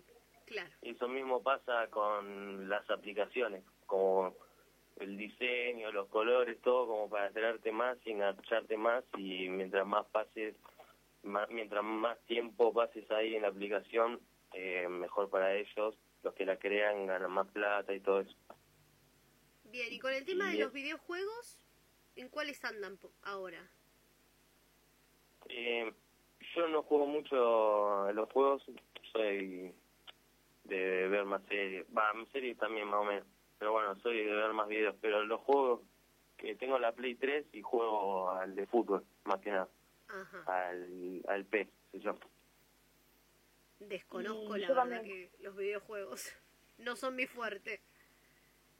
Y yo juego tampoco, no, no juego casi nada, eh, solamente Among Us, y, que es como un juego que, que es para jugar en línea, online con otras personas, y nada más. Claro, y cada vez sacan más aplicaciones, se puede, desde el celu cada vez puedes hacer más cosas, puedes hacer de todo. Así que puedes jugar mismo a los juegos desde el celu y hay mucha variedad. Claro, ¿cómo cambió Mira. eso? Antes necesitabas una compu, hoy desde el celular que lo tenés más a mano, bueno, eso también es una forma de atraer eh, al consumo más rápido, ¿no? Y pregunto esto, este Mongas que se juega que con otros o con otras, ¿cómo haces para, para reunirte virtualmente con esas personas? ¿Son personas que conoces, son desconocidos, son adultos, son adolescentes? ¿Podés elegir con quién jugar? Sí, eso podés elegir. Eh, nosotros con él estuvimos jugando mucho con la familia. Nos hicimos un grupo con familia y amigos y nada, por lo general nos pasamos un código y después todos nos, nos unimos a ese código y, y jugamos. Bien, o sea que Todo la... arre- arreglado, arreglado entre la familia, si no puedes entrar en partidas públicas con otra gente que no conoces y O con compañeros de la escuela, quizás. claro, eso sí, te armas un grupo de WhatsApp y coordinás algún código y juegan todos juntos. Bien, y, y esto de jugar en familia, ¿de alguna manera los enlaza en, en la cuarentena? ¿Los junta, digamos, se, se, eh, se sienten que los acerca un poco? Se podría decir que un poco sí, más que nada porque nos llamamos y nos reímos mucho con las situaciones, algunas situaciones graciosas nos, nos reímos mucho. Y eso es lo bueno de las tecnologías, que te acercan a distancia a los familiares, y más ahora en cuarentena, que no se puede salir, eh, es muy útil. La verdad bien. que bueno, Muy hay que encontrarle, ir encontrándole la vuelta, ¿no? A, a este confinamiento y a tratar de uno divertirse, pero al mismo tiempo no estar, no sé, un día sin dormir por jugar o por estar en diferentes tipos de redes sociales es algo complejo. Es complejo. Me, me encantó esto de jugar en familia eh, y pienso mm, que si se nota en el carácter de la gente, ¿no? A quién le gusta perder y si hay aparece algún los, los de la familia que juegan son todos jóvenes o se engancha también algún adulto. De todas las edades, porque jugamos de nosotros, jóvenes, primos también jóvenes, pero también puede jugar, juega nuestra mamá, Nuestras eh, tías, y a- nuestro gente más papá. grande. Me Pero bueno, imagino. también depende del juego. Divertido debe ser. Este y sale el carácter de ahí a cada uno y el que no le gusta perder como Uf, ese que después, eh, si hubiese una cena el domingo o un almuerzo, no lo puedes invitar. Claro, acá dice que se, llaman, enojado. se llaman por teléfono para charlar sobre lo que pasó. Muy interesante, muy divertido. Bueno, es una nueva forma de socializar. Claro, totalmente. Claro. Saquémosle lo positivo a todo esto. Sí, totalmente. Sí, no todo malo, eh, la tecnología no es todo mala, así que hay que aprovecharla para, para el bien y para ser más productivo y bueno, como una herramienta. Ujú. Lo mismo que para la, para la escuela y para estudiar. Claro. Bueno, chicos, les queremos agradecer por esta comunicación y los esperamos nuevamente el próximo viernes. Dale, muchas gracias. Gracias a ustedes. Chao, hasta luego. Ahí pasaban entonces los cuarentenados Gonzalo y Malena, como todos los viernes que nos traen esta columna joven. Comunicate con nosotras. Hola. Déjanos tu mensaje. 223-583-2168. Radio Residencias 96.5. Ahora, atendida por sus dueños. 996655. Residencias, Residencias. Ahora, atendida por sus dueños. Mar de Fondo, Sala Teatral, Espacio Alternativo. Búscanos en las redes sociales, en Instagram, Sala Mar de Fondo, en Facebook, Mar de Fondo, Sala Teatral. Comunicaste al 223-633-0016 o acercaste a 25 de mayo, número 2957, Mar del Plata. Residencias 96.5. Si todavía no te enteraste, nosotras te lo contamos.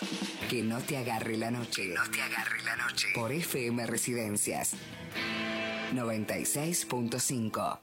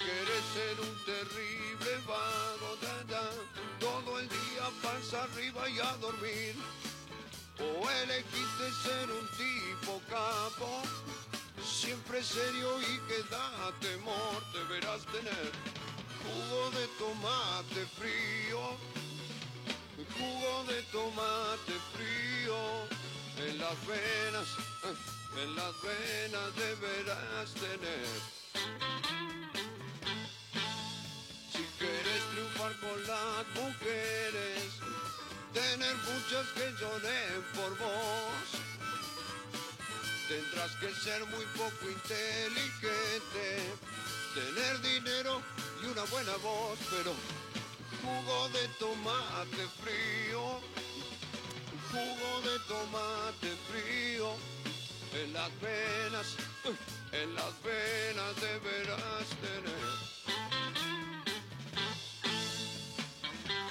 Si quieres ser un hombre importante, que se hable todo el día de vos, querés inmortalizarte como héroe, asesino o semidios, jugo de tomate frío, jugo de tomate frío, eh, en las venas, eh, en las venas deberás tener.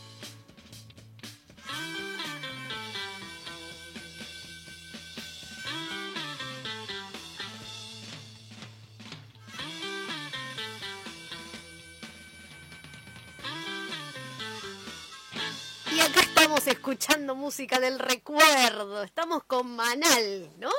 Clásico de los clásicos, diría Paula Montero del otro lado. Jugo de tomate.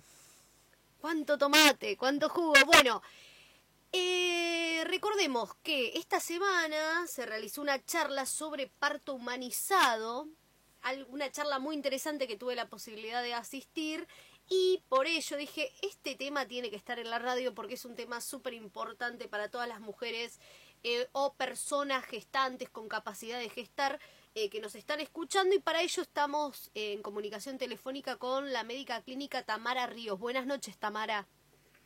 Hola, buenas noches, Yamila. Buenas noches a la audiencia. Buenas noches. Bueno, contanos ah, un poco, ¿qué es esto del parto humanizado? Bueno, te comento, mira, eh, lo que un poco abordamos en la charla. El parto humanizado es una ley, es una ley que, es- que tiene el número de 25.929. Esta ley eh, estuvo promulgada en el año 2004 y se reglamentó en el, en el 2015. Básicamente lo que, lo que apunta la ley es a garantizar derechos, como vos dijiste, de las mujeres y de las personas gestantes y de sus niños, ¿no? Y eh, básicamente eh, el acceso a manifestar la voluntad eh, en el sistema de salud. Esto a grandes rasgos, ¿no? Que implicarían varias cosas. Entre ellas, la obligatoriedad de las prestaciones relacionadas en todo el proceso, desde que la mujer se embaraza hasta eh, su trabajo de parto, el parto y, el posparto propiamente dicho o el puerperio que se llama. En, lo que abarcaría todo lo que tiene que ver con los derechos de, las mamás eh, las personas gestantes, del recién nacido, que abarca el ámbito público y privado, ¿no?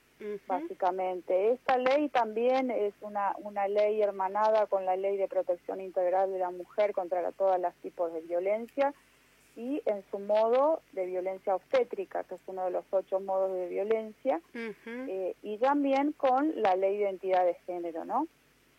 Además, bueno, podríamos hablar también eh, de, de- de- de, eh, directivas básicas, como que tendría que ser eh, la, que tenga acceso a la información, información de todo, los procesos técnicos o, métodos o, situaciones que, que vaya a pasar para poder optar, ¿no? Optar con libertad, eh, respetando la voluntad de, la, de, de las mamás Los tiempos, las creencias, ¿no? Claro, los tiempos, las necesidades fisiológicas, físicas, psicológicas, culturales, a ser tratado en un, tratando eh, eh, más o menos eh, el tema del, del, del trato en la intimidad, ¿no?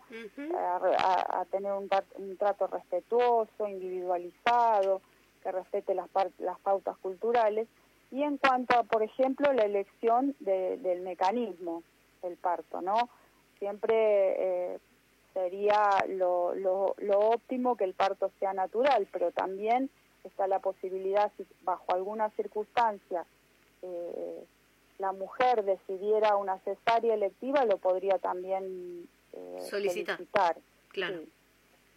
En cuanto al parto, al parto natural, bueno, que se respete todas las etapas, que no se apure el parto, básicamente, ¿no? Eh, ya te digo, los tiempos biológicos y psicológicos, ¿no? Y ahí sobre las intervenciones también. Y hace, eh, el miércoles pasado fue, ¿no? Ahora el, el, el 7 de octubre que se aprobó, la provincia de Buenos Aires se incorporó a la ley nacional. Sí, adhirió en realidad. Eh, lo que, claro, eh, un- de 24 provin- de las 24 provincias o 23 y el Y la ciudad y, de la ciudad eh, solo quedaban tres eh, provincias por, por, por adherir a la ley y la provincia de Buenos Aires no estaba incluida en eso. Así que gracias a la voluntad política y el compromiso y, y bueno, también el- la voluntad del Ministerio de Mujeres, Políticas de, de Género y Diversidad, con la, con la ministra Estela, Estela Díaz, bueno, se, se adhirió finalmente a la ley nacional, con lo que eso eh, eh, manifiesta esto, ¿no? El, compromiso y la voluntad política para, para bueno, hacer eh, cumplir esta ley, ¿no? Y también lo que la diputada Larroque presentó es un proyecto de ley que se, está, se va a tratar, que se, que se llama el Plan Estratégico de Parto Respetado. O sea que a lo que apuntaría es a comple- hacer una ley complementaria y de que eh, se trabaje sobre el cumplimiento efectivo, ¿no? Que eso es una de, las de las cosas más difíciles porque Claro. tenemos muchas leyes y el tema es eh, Sí, que al momento que uno está en esa situación tan vulnerable, porque bueno, estás en, en un proceso eh, de hormonas que suben, que bajan, que estás recibiendo una nueva vida, cómo se va a adaptar ese nuevo ser, bueno, en ese proceso la mujer o la persona gestante está eh, muy vulnerable. Entonces, no solo la, ley la ley tiene que existir, pero también tiene que existir el cuidado efectivo. Claro, y que se cumpla, ¿no? Que, que las instituciones estén abiertas, adaptadas, que no haya freno para, para esto. Una de las cosas principales que, que bueno, es muy importante y, y, y quedaba por mencionar era el tema del acompañamiento, tan difícil, ¿no? En estos momentos de, de pandemia COVID-19, donde en varios lugares se, se ha denunciado que justamente eh, la persona no puede ser acompañada en ese momento, que es una de las de las dire- de las directrices de, de esta ley, ¿no? Que, que tenga un acompañamiento en todo momento. Sí, y que el acompañamiento puede ser desde tu mamá, tu hermana, una tía, una prima, tu pareja, eh, quien uno elija. Sí, sí, sí. Eh, es la persona de confianza, exactamente. Sí. Y, y el tema de cómo están, eh, cómo se están llevando a cabo los embarazos en la ciudad de Mar del Plata y los partos. En cuanto a, En cuanto a la pandemia. Sí. Bueno, mira, en realidad, como te decía, el Ministerio de Salud con, con la con el Ministerio de las Mujeres, de y Género, eh, las sociedades científicas, tanto la Sociedad de Pediatría como las de Ginecología e Infectología, en realidad eh, realizaron un protocolo y, y, bueno, mantuvieron todas las mismas premisas de la ley, ¿sí? Solamente en algunas eh, en algunas situaciones muy puntuales por ejemplo eh, en el tema del acompañamiento lo que lo que debe hacerse es el triage en el acompañ en el acompañante que significa nosotros en medicina hacemos como un- una evaluación previa de, de- qué persona podría entrar. En el caso del acompañante eh, bueno se reduce a una persona este, no deberían ingresar niños, tampoco mayores de 60 años por ser per- eh, personas de riesgo y, eh, de- y se, ap- se, se especificó bien que se debe dar el trato de prioridad de acompañante a adolescentes gestantes o con discapacidad, ¿no? Y también favorecer, por ejemplo, la comunicación a través de teléfonos o, o medios electrónicos. Pero en realidad no habría... eh, ah, bueno, sí, en el caso ese sí que, que debiera tener los equipos de protección personal. Eso sí. Eh, eh, eso es lo que se está haciendo. En cuanto a, mm, al materno infantil, por lo que yo tengo entendido, eh, se está cumpliendo a medias, sí. sí.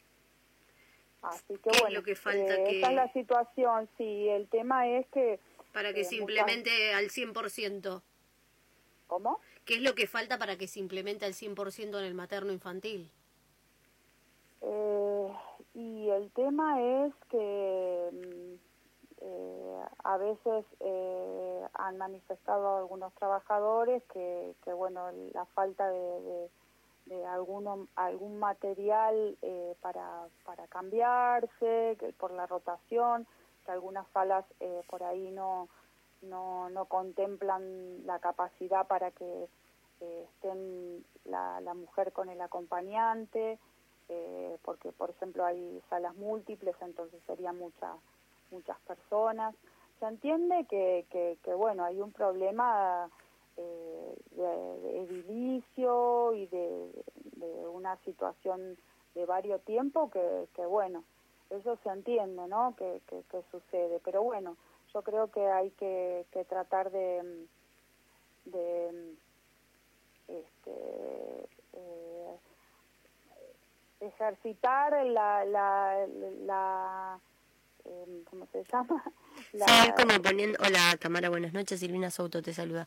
No quería interrumpir porque me parece súper interesante todo lo que estás diciendo, pero digo, claro, es como el ejercicio, ¿no? Tenemos una ley, eh, pero bueno, todo hasta que la- las personas pueden tener conocimiento y pueden pedir que sean respetados sus partos y sus acompañantes y todo lo que muy bien explicaste, pero bueno, me parece que por ahí en el ejercicio y también que se vayan adaptando los espacios y esto va a llevar tiempo, pero bueno, eh, a medida que se va pidiendo y que se va este, necesitando y poniendo en práctica la ley, también se van a ir, supongo yo, de tanto reclamar, se van a ir adecuando los espacios, ¿no? Claro, adecuando los espacios, exactamente, vos, no, vos lo dijiste. Tamara, ¿y qué pasa cuando una mamá eh, tiene COVID? ¿Cómo, ¿Cómo es el protocolo? Bueno, si tiene COVID, eh, en realidad, eh, en primera instancia, eh, está en conocimiento el, el- el sistema de salud, eh, debería estar en un lugar de aislamiento, como toda situación eh, respiratoria, eh, y en ese caso también es lo mismo, no habría, por ejemplo, diferencia, no hay, no se encontraron eh, diferencias entre lo que sería la cesárea y el parto vaginal, o sea que es lo mismo, no, no había, no habría problema por esa situación. Eh, sí, la, la paciente deberí- tiene que llevar el barbijo, eso sí. En el, en el, en el- Momento de parir con barbijo. Eso sí. ¿Solo ella o todas las mujeres que tienen que ir a parir? Digamos, ¿las que están infectadas o todas? No, todas, sí. Todas eh, tienen que parir con barbijo. Ese es el protocolo. Sí, sí, es medio incómodo la verdad, pero bueno, esas son las, las, las directivas que, que las sociedades han, han, Acordado. para que se haga, sí. Sí, ya te digo, en cuanto es el, sería el, el única, la única situación Precaución, especial, claro. sí, precaución, nada más. Bueno, en cuanto al personal de salud, por supuesto, todos. Y en cuanto a esto que es importante decir, eh, no hay ninguna ninguna situación que no esté recomendada la lactancia. En este caso se tienen que tomar de- determinadas eh, precauciones, pero tan- la mamá si fuese COVID positiva o sospechosa, eh, está recomendada la lactancia materna. Está recomendado el, contacto, el primer contacto piel a piel, que es cuando el bebé nace, se lo colocan en el pecho de la mamá, eso también, eh, no apresurar el, corte de cordón, no, no hay ninguna, ninguna cosa en especial que, se esté recomendada. En cuanto a la lactancia materna, sí, por ahí eh, se acentúa en el lavado eh, previo y posterior del contacto con el bebé y sí, que se tenga el barbijo por, por el tema de que el contagio se da por, por gota, ¿no? Claro. Eso. Y que se limpien las superficies y demás, pero en realidad no, no hay ninguna ninguna recomendación especial en el momento del parto, digamos. Bien.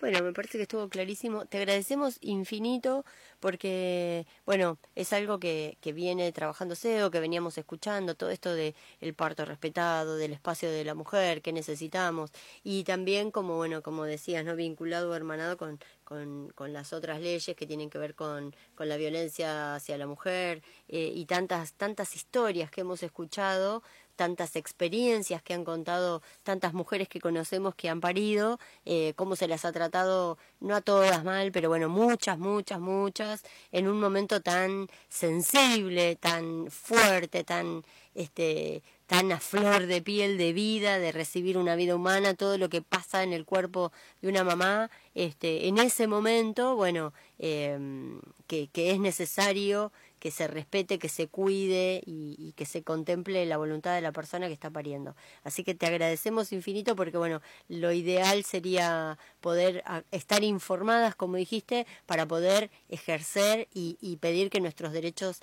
sean respetados. Sí, sí, esa es la, esa es la clave.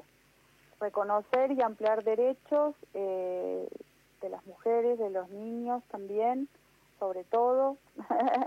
Bueno, sí, y de los trabajadores también, que sepan qué es lo que tienen que respetar, ¿no? Porque muchas veces decimos, bueno, yo quiero que respeten tal cosa, pero por ahí falta información institucional. Entonces también para, para las personas de las instituciones, los trabajadores, trabajadoras, que puedan recibir información sobre cuáles son los derechos de los pacientes, de las pacientes en este caso, para poder respetarlos y entender cómo accionar y esto que decíamos, ¿no?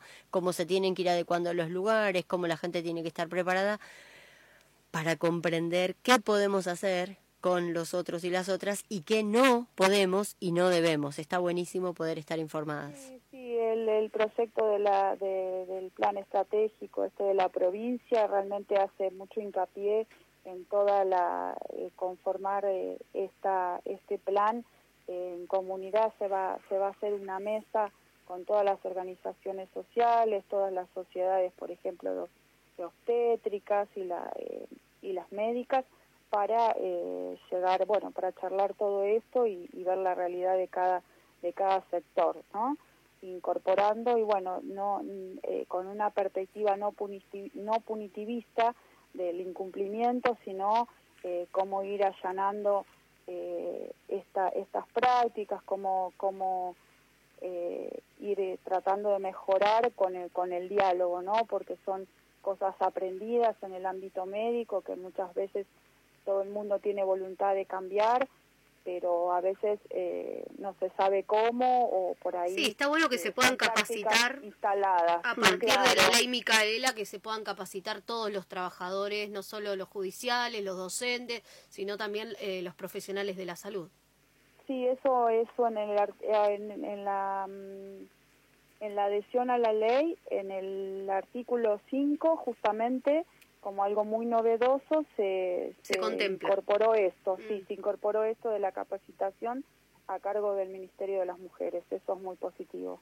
Bueno, eh, seguramente más adelante te estaremos molestando nuevamente para, para ver las novedades, eh, cómo va avanzando todo este tema. Bueno, bueno, muchas gracias. No, gracias a vos. Muchas gracias. Pasaba entonces la médica clínica Tamara Ríos. Que no te agarre la noche. Hasta las 22. Desde Mar del Plata, provincia de Buenos Aires, República Argentina, América Latina. Transmite Radio Residencias en el 96.5 del dial.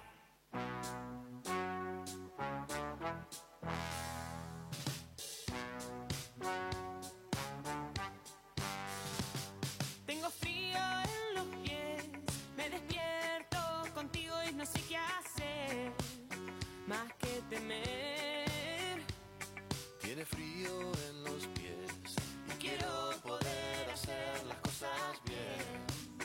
Muy bien. Confiarías en mí si dijera que en el fondo nunca, nunca supe amar a alguien así. No te quiero hacer sufrir, pero debo confesar que no es una hazaña volvemos, y volvemos con los mensajes. Muy fuerte, como decíamos, toda esta información sobre eh, la ley de parto humanizado. Creo que es necesario que sepamos mucho más. Y mientras tanto les voy a leer algunos de los mensajes. Bueno, muchas gracias por el mensaje, Silvina Simón. Le gusta la columna de los cuarentenados. Voy a leer el mensaje de Nancy que tiene que ver con la consigna que dice, mm, soy Nancy, reciclo todo y ayudo a la Asociación de Fomento de mi barrio, porque vendemos lo reciclado y compramos libros para la biblioteca. Excelente. Nancy, muy interesante. En cualquier momento te llamamos para que nos cuentes. Bueno, Juli que recicla, este ya lo leí y ha dejado de comer carne inclusive. Muy bien. Y Florencia que también dice que también dice, hacemos el detergente de cítricos y estamos tratando de hacer velas con aceite usado para el, el aceite usado de la cocina y no consumimos carne y tratamos de reemplazar los lácteos. En cuanto a lo que se llevan en el mismo camión, igual hace una diferencia para la cooperativa que trabaja en el basural que le facilita la separación. Muy bien, pero ¿qué tal si al basural llegara todo en mejor estado, no tan compactado, mezclado por ahí con la basura negra? Este, bien ahí es, es ir como ir un poquito mejorando. Así que muchas gracias a todos los mensajes. Y también yo quería sumar a esto a Belén Oliver, que hace ropa, hace una ropa sin desperdicios, con, un, con una cuestión de concientizar eh, todo lo que tiene que ver con coser sin explotar a la persona que te cose, ¿no? Es decir, bueno, como una costura, también hoy hablábamos de eh, costuras, eh, que vida sin fuegos, vida sin explotación, sin sangre, bueno, este, también hay sin desperdicios y sin explotación para la persona que está haciendo el trabajo. Entonces, ahí también desde lo que compramos, trataríamos de comprar ropa que eh, no haya sido eh, tan vulnerado todo su proceso de de, de costura, digamos, de, de hecho, de facturas, de manufacturación, ahí me salió, este, sino que sea un proceso cuidado. Así que muy bien con los mensajes, vamos por ahí por empezar a hacernos conscientes. Que no te agarre la noche. Hasta las 22.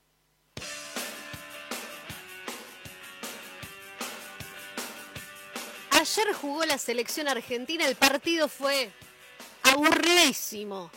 Pero yo de fútbol no entiendo nada. Para eso está nuestro gran columnista deportivo Gustavo Pernas. Muy buenas noches. Buenas noches, chicas, ¿cómo andan? Muy bien, hola Gustavo. Che, ¿vos compartís mi apreciación o es demasiado arriesgado? Mm, Comparto, comparto eh, plenamente la, la apreciación. Eh, fue un partido de más pierna que de pie, me parece. Sí, ¿no? Eh, sí, sí, muy trabado. Eh, pero bueno, lo destacable que se ganó, digamos, y no es un elemento eh, menor, digamos, porque bueno, hace algunos programas atrás hablábamos de, de los dificultosas que han sido históricamente las eliminatorias para todos los equipos y particularmente para Argentina.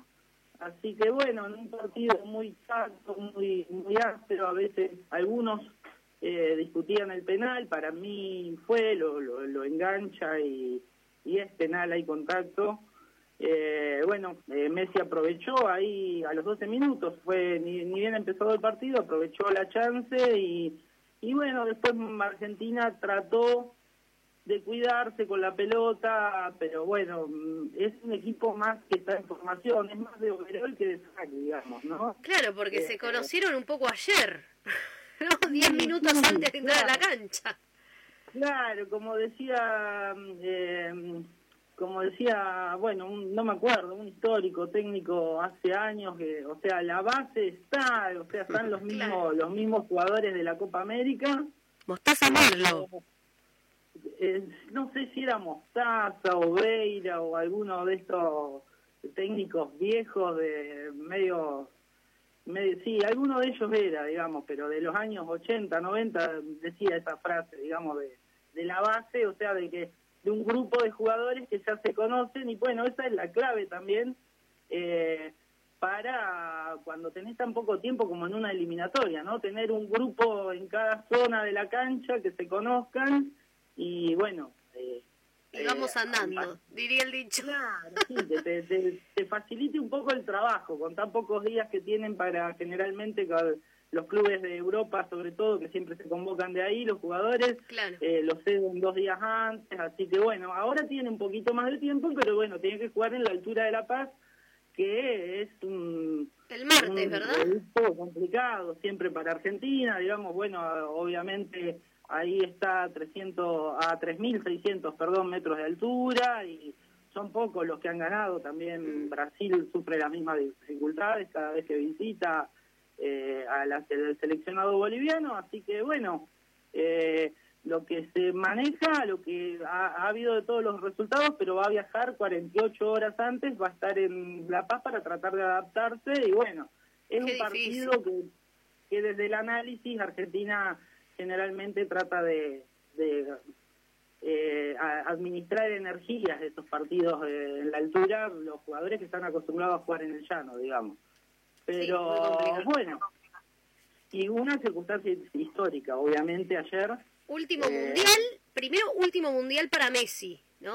Arrancó el último mundial para Messi.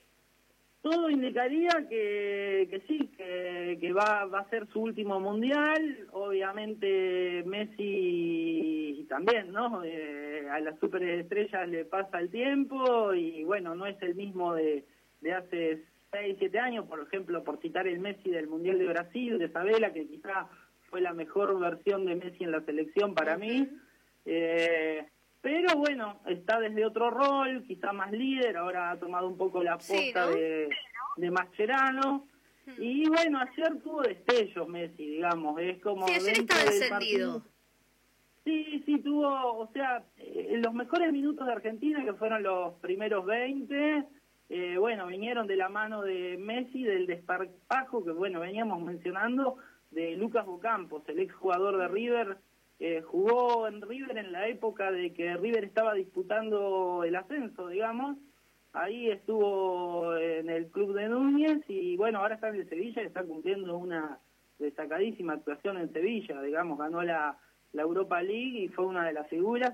Y ayer en las cámaras lo tomaban y está bien, yo celebro a estos jugadores que, que en el penal le decía a Messi, Messi, bueno, le faltaba reírse, dice, lo va a patear vos, como diciendo, si no lo pateo yo, ¿eh? ¿viste? Con un desparpajo. Se le atrevía, Eh, claro. Si no lo pateas vos, déjame que lo pateo yo. un atrevido. Así que, bueno, es celebrable esa, esas pequeños eh, descubrimientos que va haciendo el técnico metiendo a esa base de jugadores y a ese equipo que, que está en formación, digamos. Eh, pero bueno, eh, falta, falta, obviamente, falta eh, horas de, de fútbol y que se encuentren, quizás en una competencia como una Copa América, que están un mes juntos, pueden ir agarrando un ritmo y una idea de juego, digamos. Bien, pero ayer, como decía, fue un día histórico para el fútbol. En realidad, para los comentaristas. Exactamente, sí. Eh, ayer Ángela Lerena se convirtió en la primera comentarista mujer eh, en comentar a la selección argentina. Recordamos que ya eh, Ángela estaba en fútbol para todos, estaba en campo de juego, vi- viste eso que hacía Titi Fernández, digamos, eh, que eran las notas en, en la cancha, a los entrenadores, a, a los jugadores, ni bien terminaba el partido, pero ayer tuvo un rol más importante y para mí y destacadísimo, hizo una gran dupla con Goico, con Goicochea, el ex arquero de la selección. Sí, al Goico no sé qué le pasaba. Estaba medio distraído, me parece, en un momento. Y Yo lo noté Goico, distraído. sí, me parece que estaba haciendo la plancha. Sí, el no Goico. dijo, bueno, que vaya Ángela que sabe. Sí, medio que se dormitó con el partido, con el ritmo del partido y eso, y hizo la plancha y sí, le dejó... Pero hubo algunos cruces muy importantes y yo celebro de que eh, hubo mucho mucho aporte, sobre todo en Ángela, de aspectos tácticos, de lo que pasaba en el juego. Sí, sí. Eh, eh, después, por ejemplo, daba informaciones precisas, una que yo, por ejemplo, desconocía cuando golpeó en un sector del cuerpo a un defensor ecuatoriano, que antes se cobraba a mano y bueno, dio la información de que esto ahora, después eh, eh, de la cuarentena, la FIFA lo cambió, no, Ah, no lo sabía. Eh, estuvo estuvo muy bien y se, eh, se permitió, aparte, que, que, un contrapunto ahí al final del partido hubo con Goico, que desde lo filosófico yo estoy de acuerdo con Ángela, pero quizás viene de la mano de este análisis que hacíamos del partido. Goico en un momento citó a Bilardo y decía, eh, bueno, el doctor dice que, que se ganó, que dice a mí, déjame arreglar los problemas, viste, del funcionamiento de un equipo, ganando. Eh, que siempre es más fácil, digamos, con el resultado positivo que, que, que después te quieren matar todo porque pierde todos los partidos. Y Ángela decía, bueno, sí, pero hay que buscar una idea de juego. Claro, de lo filosófico estoy de acuerdo con con Ángela, digamos. Lo, lo, lo ideal sería eso. Pero bueno, también es como que tenían razón los dos. Hay que ganar, bueno, pero estaría bueno que sea con, con un buen equipo. Pero muy, muy bien, muy bien. Eh, bueno, Ángela, recordamos que está desde... Hace 25 años de carrera que tiene. 25 años. Claro, el 7 de octubre del 95, eh, hace poco los futboleros lo recordábamos, hace dos o tres días, porque fue el día que volvió Maradona a Boca. Claro. Y ahí ella comenzó eh, como pasante de Teisa Sport. Y bueno, después ha estado en TNT, en C5N. Eh, es la mujer de, de Berkovic, de Alejandro Berkovic, el, destacado periodista de la señal de C5N. Y bueno, yo la verdad que, que, que me Bueno, encantó. celebramos digamos. esto y ojalá que sea la primera de tantas mujeres que podamos comentar eh, al seleccionado mayor. Exacto, sí, porque por ahí uno se mete en Twitter y a veces medio que se indigna porque, bueno, escuchaba eh, discursos bien de las cavernas, digamos, o lugares comunes de la caverna, pero bueno, es cierto también que hay que recordar Viviana Vila, eh, que es eh, locutora, periodista y docente de la Universidad de La Plata, que estaba en el equipo competencia de Víctor Hugo. Ella fue la primera mujer en comentar, pero eh, partidos de la Liga Argentina en fútbol para todos y luego luego estuvo en la cadena Telemundo en el Mundial de Rusia. Fue como la precursora y la que abrió el camino y bueno, la verdad que, a ver, Viviana Vila, Ángela Lerena, eh, Luciana Robinska, digamos, por eso que te decía de, de lo que veía en las redes sociales de mucho machismo o eso, Luciana Robinska, Robertito Funes en TVR o... No, ahora Sobredosis de. TV. Sobredosis de TV. Sobredosis de TV se jacta, siendo hombre, de que él no entiende nada de fútbol y Luciana Rubisca te da unos conceptos y cada vez que hacen un informe, qué sé yo, lo último que han hecho de Messi, eh, que te aporta un montón, digamos, te nutre, digamos. Y, lo bueno también del paradigma del periodismo deportivo que tenemos por suerte en estos últimos tiempos, comentaristas que comentan el partido. Vos podés estar de acuerdo o no, pero te comentan, te nutren y pasamos esa época de miembro, de gente que estaba ahí por el negocio, cambiaba según según Sí. como el trámite del partido. ¿Cómo, cómo estaba el sol? ¿Para qué lado apuntaba? Entonces era como comentaban. Exactamente. Bien. Bueno, quedaron afuera, quedó afuera el Peque, quedó afuera, paso al tenis muy rápidamente, pues ya estamos en el cierre del programa. Quedó afuera Nadia, quedó afuera el Peque, pero la verdad que hicieron un maratónico Roland Garros. Sí, sí, fue histórico desde el 2004 aquel torneo que Gaudio le ganó la Mm. final a Coria, que no llegaban argentinos a o, o más de un argentino a semifinales de, de, de este mítico torneo de Roland Garros de, Pa- de París. Así que Schwartzman tuvo una batalla con Nadal y Nadal, viste, es como lo que se dice de River en la actualidad, digamos, y más en Roland Garros, digamos, viste, si lo tenés eh, ahí contra las cuerdas, usando una metáfora de boxeo, y bueno, pegale el golpe de knockout porque te, te, viste, te, te lo mete él, te mete de la mano él, digamos, pero pero tuvo un gran un gran partido el Peque, la verdad que no se le achicó en ningún momento, eh, fue al frente siempre, pero bueno, hubo pequeños momentos o errores de Peque, de por ahí de inexperiencia, que Nadal aprovechó. Y, y bueno, y la Peque también, la Peque eh, quedó afuera ayer, fue mm, quizás menos peleado que Schwarzman, pero bueno, abre un... un Quedó entre, la- las 50 mejores del mundo, el Peque quedó entre los eh, 10 Y va a mejores, la ocho. verdad que Claro. va a quedar Eh, 8, sí, claro. sí. Claro, se subieron un montón en el ranking ATP y bueno, y la Peque por ahí eh, se estaba hablando ahora, bueno, viste, es medio risueño que justo ahora se acuerden, pero que iban a armar más torneos femeninos, la asociación de tenis. que, Acuérdense, bueno, por favor, los, los de la Asociación del. Tenis, que las mujeres también juegan. Exacto, porque es como un boom parecido a lo que generó en su momento Gabriela Sabatini, digamos. Así que bueno, hay que, Bueno, hay que apostar a ella entonces, claro. Exacto. Bueno, vos- tenemos eh, Djokovic y Nadal el domingo. Así Bien. que vuelve el clásico moderno, digamos. Claro, el 2 y el 3, ¿no? Eh, exactamente, sí. Bien. Eh, no, el 1. El uno, perdón, el uno y el dos. Creo que son. El Lo que pasa es que varían tanto con Roger, digamos. Claro, eh, están ahí, siempre el trinomio. Djokovic es el 1 y Nadal me juego ahora. Sí, sí, es el dos, es el dos. revisar, es el 2. Sí, sí, sí. Así que bueno. Bueno, eh, clásico. te vamos a Bueno, invitar chicas, el viernes próximo para que nos comentes cómo fue la selección argentina, cómo le fue en Bolivia. Bárbaro, bárbaro. Aquí Dale. estaremos. Bueno, Perfecto. un abrazo grande, buen fin de y felicitaciones. Gracias, felicitaciones a ti también. Ahí pasaba Bueno, entonces nuestro gran columnista periodístico deportivo, Gustavo Pernas.